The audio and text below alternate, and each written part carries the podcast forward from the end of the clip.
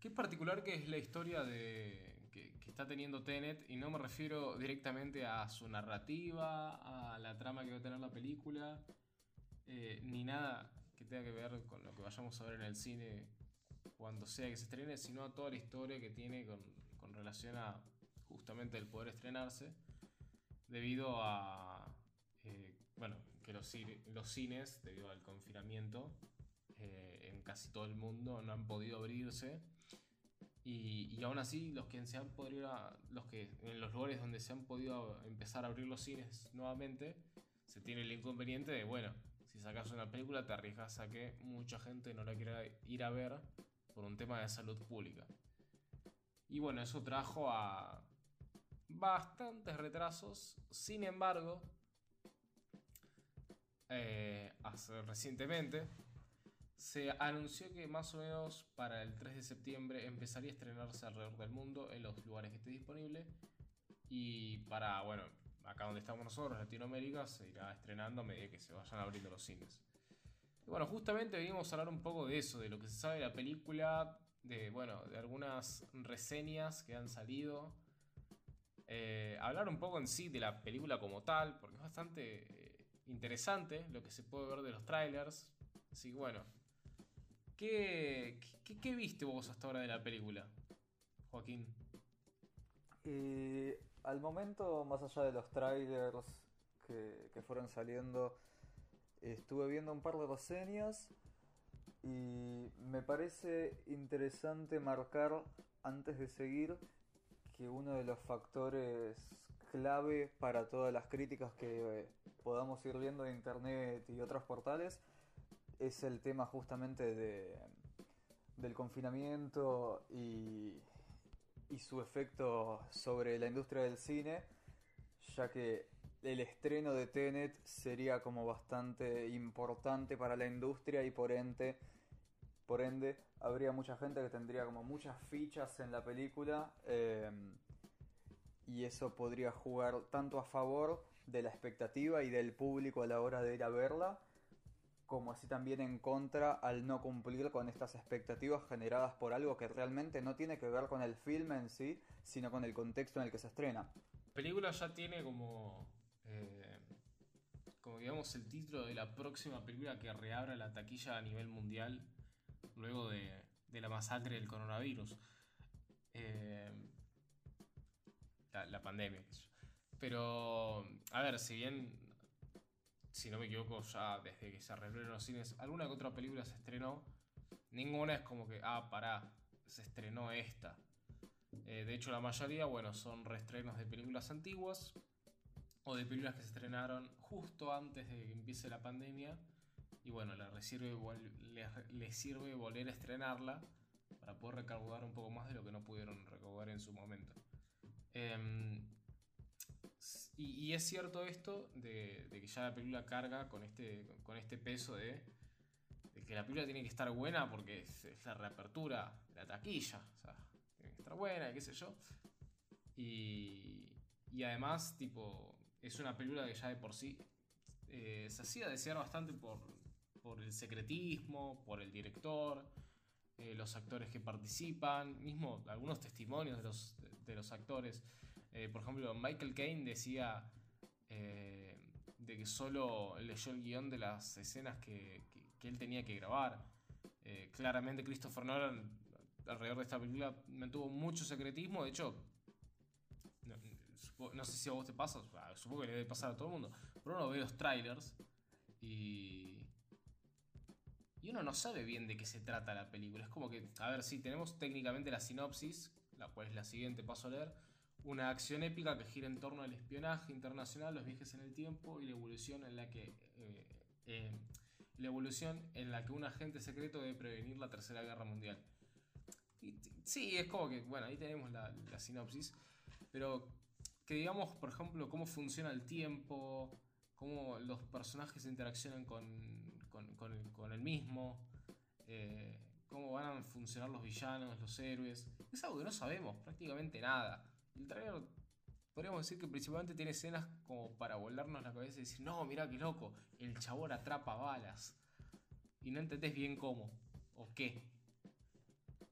Eh, entonces, bueno, es una película que. Sí. Creo que más allá de, de que conocemos más o menos que la película trata de acción, este, de espionaje y el importante factor que, eh, que es el tiempo eh, y los juegos entre, entre el mismo. No sabemos mucho y a su vez creo que es algo que está pasando bastante en los trailers de hoy en día, que no te presentan tanto sobre la trama y la relación entre los personajes, sino eh, escenas que atrapen al espectador y que le llamen la atención, pero no en sí cosas que tengan que ver con su argumentación. Este, así que no sé tampoco qué tanto le juegue a favor a esta película eso. Eh, de todos modos, tampoco creo que le haga falta mucha más publicidad de la que ya tiene hoy en día. Eh, algo que me interesa, por ejemplo, ver es la actuación de John David Washington, que no lo vi en otros en otros filmes, si bien sé que tiene otras otras participaciones en otras películas, yo no lo vi y me interesaría ver cuál, cuál es su rendimiento. Eh, bueno, asimismo también la, la actuación de Robert Pattinson. Pero no, no sé qué opinas vos al respecto. Eh, bueno, con respecto a John David Washington, a mí me gusta como actor, no lo vi en tantísimas películas. Eh, la que me acuerdo, tipo ahora, que me gustó mucho su actuación fue Black Clansman, eh, protagonizada por él y por Adam Driver, la película de Spike Lee. Es un muy buen actor. qué sé yo, me parece que todavía yo tendría que ver más trabajos de él. Y me gustaría ver que él haga más trabajo para ver qué tanto más puede desarrollarse. Pero es, por lo que sé, es un buen actor. Eh, Robert Pattinson, por otro lado, es como que a mí es uno de los actores que eh, de, actualmente que más me atraen eh, con respecto a su performance. A mí en The Lighthouse me encantó. tiene, por ejemplo, un par de monólogos durante la película que realmente notas el desempeño que tiene él a la hora de, de soltarse con el personaje y poder, eh, digamos que interpretarlo, lo, logra interpretar de una manera muy correcta, la verdad. no, bueno, creo que asimismo con el antecedente que tiene Robert Pattinson con, con las películas de sus inicios, es alguien que llama más la atención al ser, digamos, como una revelación en, en sus nuevos papeles. Eh, Sí, o sea, es como que todo el mundo, de hecho, cada vez que, por ejemplo, hoy cuando estamos grabando, ayer, digamos, eh, Matt Reeves eh, mostró el primer póster de la película de Batman. Matt Reeves va a ser el próximo director de la película de Batman, la cual va a ser protagonizada por Robert Pattinson. Y me acuerdo que, por ejemplo, eh, el novio de mi hermana me preguntó, ¿quién es Robert Pattinson? El de Crepúsculo, y era como que lo veía con un poco de rechazo, a varios amigos cuando se enteraron también, entonces eh, llama un poco la atención porque todo el mundo actualmente lo tiene en mente por las escenas donde el tipo le, le brillaba el abdomen. Pero es una película que se nota mucho por lo que uno ve en los trailers la mano de Nolan. Eh, no solo por el uso de la ciencia ficción y un poco del tiempo, porque bueno, ya vimos que Nolan trabaja mucho con el tiempo en películas como Memento, como Interstellar, Inception. Eh, pero bueno, parece que vuelve a, a, tocar este tema y encima vuelve un poco con esta ciencia ficción que tratan de tener fundamentos científicos que, ojo, que por tratar de plantearlos no significa que pueda pasar a la vida real. Tipo, uno ve Interstellar y bien tiene un montón de cosas que tipo, decís, sí, así sería un agujero negro. Después uno termina de hacer, qué sé yo, la ecuación para no sé qué verga. Y uno dice, bueno, tengo la matemática, pero no es que tengo la tecnología para poder ejecutarla. Eh, entonces es como, bueno, no deja de ser ciencia ficción. Y, por otro lado también tiene esto de, por ejemplo, pasa como con Inception, que le gusta también esto del espionaje. De hecho, el, director eh, es bastante fanático de las películas antañas de James Bond. Y se nota que le gusta las películas de, espías eh, por cómo, cómo, desempeña muchas escenas de acción eh, en sus films. Ya sea inclusive en películas como la trilogía de Batman, como nuevamente Inception, se nota mucho. Pero bueno, o sea, se nota mucho la mano de Nolan también por los planos que usa, el sonido. Y esto solo viendo el tráiler, aunque bueno, nuevamente el tráiler no nos dice mucho de lo que va a terminar siendo realmente la película. Pero, pero bueno, ahora como que dentro de todo va a empezar a, estrenarse y de a poco vamos a empezar a ver distintos... Em, distintas reviews y, bueno, Vos, me habías contado que habías leído un par de, un par de esas, ¿no? Un par de, opiniones o reseñas de la película, ¿no? Sí, en un principio, bueno, sabemos que el director ya tiene como un antecedente relacionado eh, con las películas de James Bond y demás.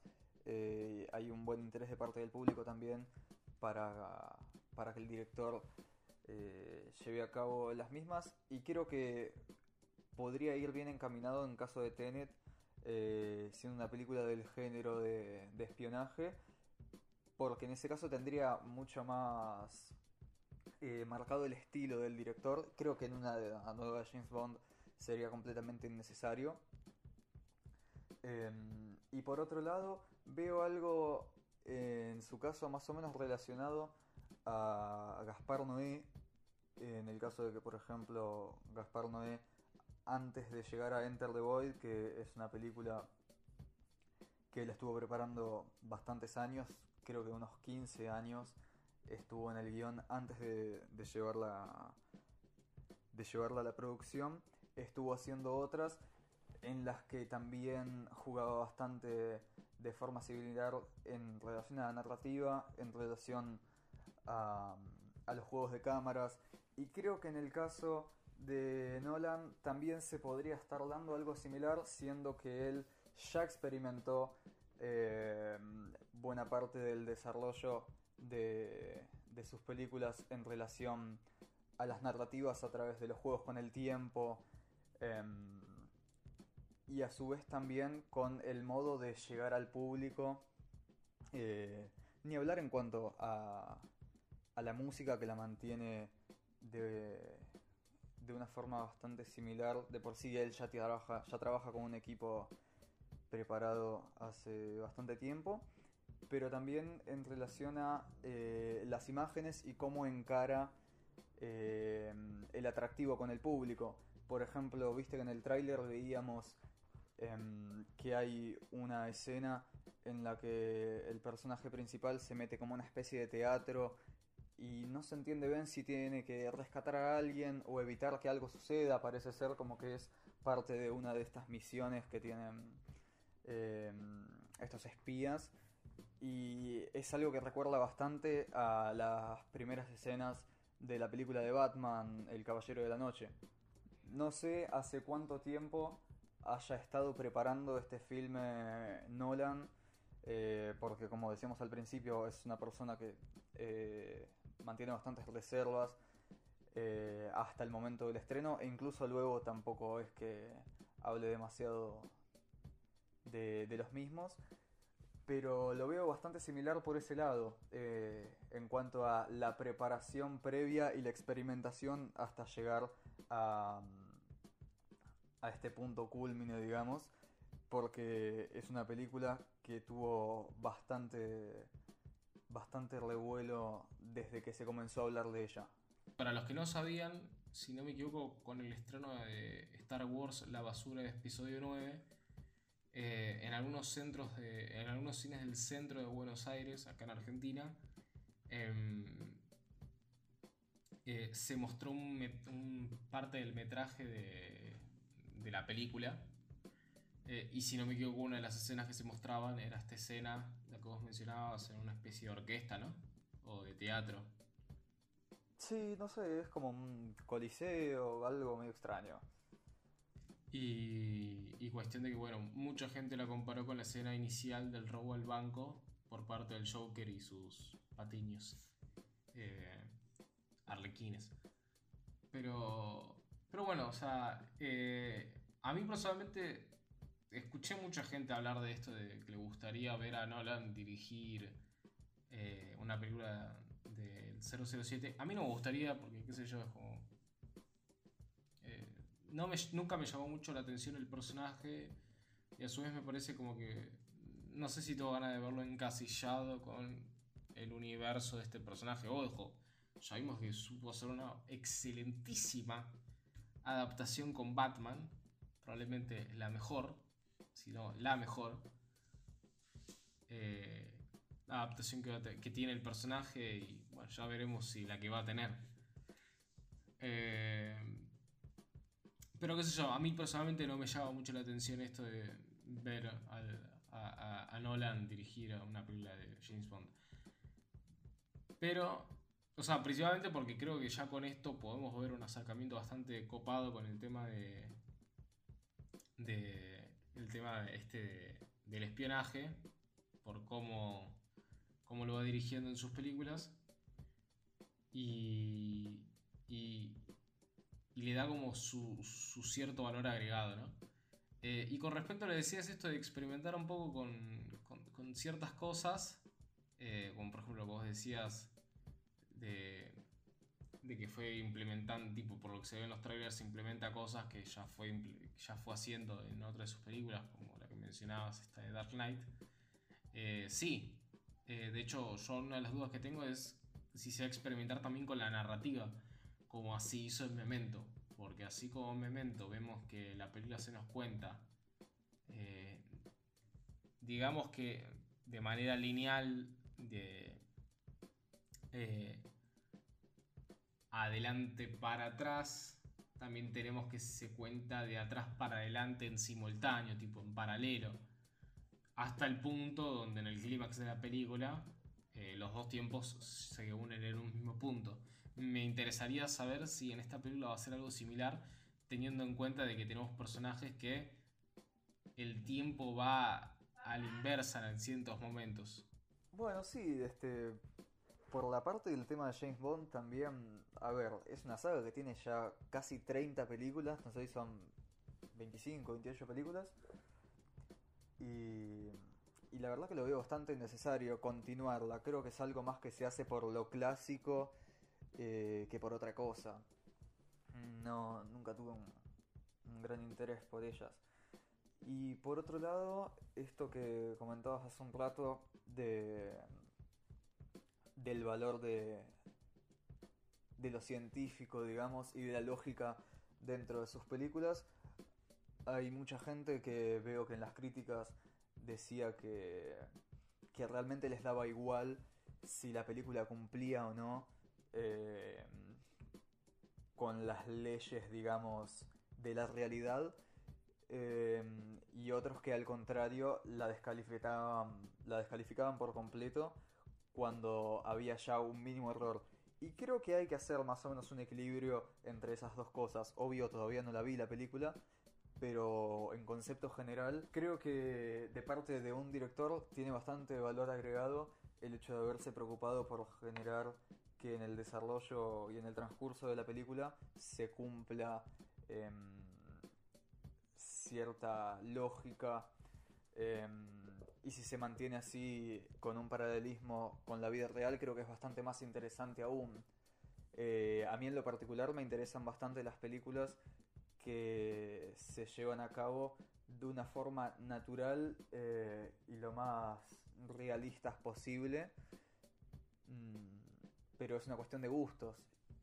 No sé de tu parte cómo, cómo lo ves. Creo que también aparte forma bastante interés en cuanto a la experiencia al estar viendo, viendo el film. Sí, para mí tiene cierto valor agregado y sí, noto mucho eso con sus películas. Eh, por ejemplo, hace poco vi un análisis que, que- habían hecho de Inception y, y agarran mucho esto de criticar ciertas cosas como que, que no tenían sentido con respecto a cómo se manejaban los sueños y demás. Y para mí hay otras cosas en las películas que no tienen sentido eh, que si bien en conjunto la película es excelente, eh, es como que, sí, obviamente, toda la parte de la ciencia va a tener ciertos errores. Eh, también pasa, por ejemplo, cuando nos referimos a Interstellar. Tiene errores, obviamente, pero a mí, por ejemplo, me huele la cabeza el saber de que se esforzaron por hacer papers científicos para estudiar la forma de los. El cuerpo de los eh, agujeros negros para tratar de hacer un modelo 3D lo más cercano posible al, a lo que debería ser un agujero negro en la vida real. Eh, de hecho, hace un año, con parte de, los estudios que se hicieron para esa película, se logró hacer un algoritmo para poder fotografiar un agujero negro y tener la primera fotografía real de un agujero negro. Entonces es como que a mí personalmente me vuela un poco la cabeza. ¿Eso hace que una película que no esté basada en cosas reales o con fundamentos científicos sea mala? No, para nada. Hay películas como Star Wars que, fundamento científico tiene nada, absolutamente nada. Es como que eh, lo más lejano a, eh, a la realidad. Pero pero sin embargo siguen siendo excelentes. creo que lo mismo pasa acá con, con el tema de, de Interstellar y, otras películas también que tratan de tener como cierto realismo, que es que les da un valor agregado, no son buenas por eso, son buenas por otras cosas, pero qué sé yo, es como cuando ves Titanic y ves que eh, las imágenes del,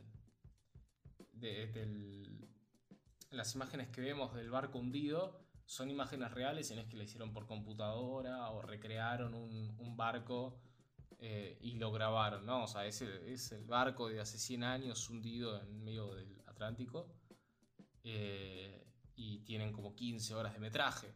Y qué sé yo, nuevamente, capaz si veía una escena hecha por computadora, la escena hubiera sido exactamente igual de buena, pero le da como cierto valor agregado y tiene su mérito para mí personal aparte me interesa bastante, digamos, el lado anecdótico y, las cuestiones que van en cuanto a la producción, a la preproducción y a lo detrás de cámaras, así que todas esas cosas me llaman la atención y me parecen bastante interesantes y bastante destacables em, en todas las obras.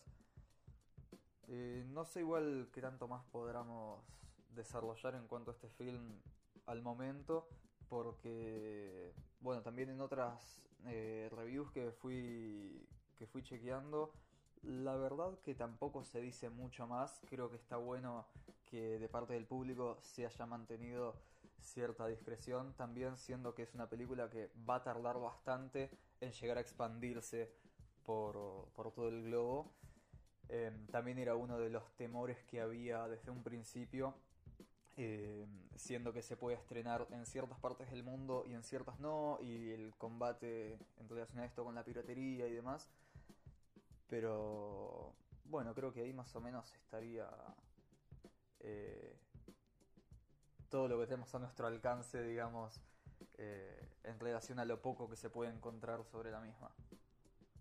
Sí, mismo yo voy a tratar de evitar las plataformas de streaming si es que se estrena por ahí primero acá en Argentina o mismo voy a tratar de evitar la piratería. Eh, la verdad que tengo muchas ganas de verla, pero creo que la experiencia puede ser mucho más disfrutable, disfrutable verla por primera vez en, en las salas de cine. Así que voy a intentar eh, eh, contenerme y esperar a que se estrene acá. Sí, bueno, creo que en síntesis eh, la película a mí en lo particular me, llama bastante la atención. Vamos a ver si logro contenerme como vos a, eh, a los estrenos por streaming y demás. Así que hasta luego. Adiós.